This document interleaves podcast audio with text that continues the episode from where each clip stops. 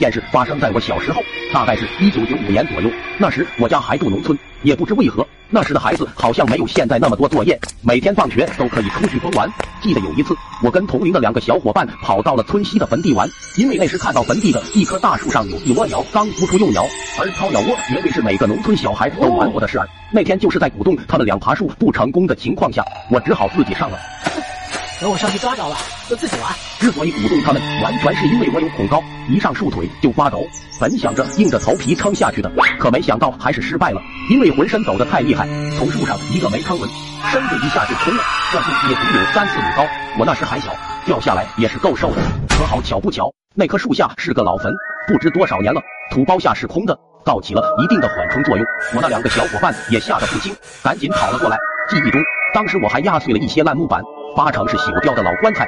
等我那两个小伙伴赶过来看到我时，脸色一下就白了。其实我并没有摔坏，可看他们那惊恐的眼神，我开始有了不祥的预感。果然顺他们的眼光一看，我才知道我压坏的棺材下还有一具白骨。农村的娃有几个没听过白骨成精、空坟怨鬼的故事？吓得我起身就跑。不，不会闹鬼吧？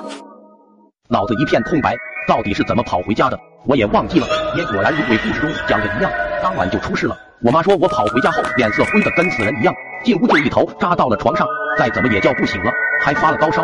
同村的李医生过来看了半天，也没看出是什么毛病。我妈那时是小学老师，我爸又是县城粮食局的，两都是文化人，自然想不到别的办法。石头这是吓掉魂了，还多亏那时我家跟奶奶一起住，爸妈虽是文化人，可农村长大的也知道一点，当即是被吓了一跳。若在平时，我妈绝对不会听信奶奶这套。那天也是被我的状态吓坏了，也只能死马当活马医了。我妈连夜去找了那两个小伙伴，问清了白天我们玩的地方，按照奶奶的吩咐行动了起来。我妈说她先是去坟地那给压她的坟烧了纸，表达了歉意。我爸又把人家的坟给修好了，还夯实了。之后又通过眼神交流开始下一个流程，简单的用草扎了一个人形，作为了我的替身，又把我今天穿的衣服套在了草人身上，全程是不能说话的。然后。就开始绕着坟地晃起了草人，还不停的喊我的名字，在坟地里转了三圈，大概是感觉差不多了，这才往家的方向去。这个全程我爸都不能说话，好像是说男人什么气足会把我吓跑。我妈说做这些时，刚开始她是有些排斥的，可就在往家走的途中，一种奇怪的感觉让他慢慢有所改变。他说有那么几次，他好像真感觉到了后面跟着一个人，以一个母亲的直觉，他感觉那人就是我，而那种感觉断断续续，他也不知道是真是假。总之。就那么一路喊着，一路回了家。到家后，把草人身上那件衣服又铺到了我身上。好了，都出去吧，你们在这，孩子不敢进来。爸妈无奈，只能回了里屋。不过妈说，门刚关上，那种奇怪的感觉又出现了。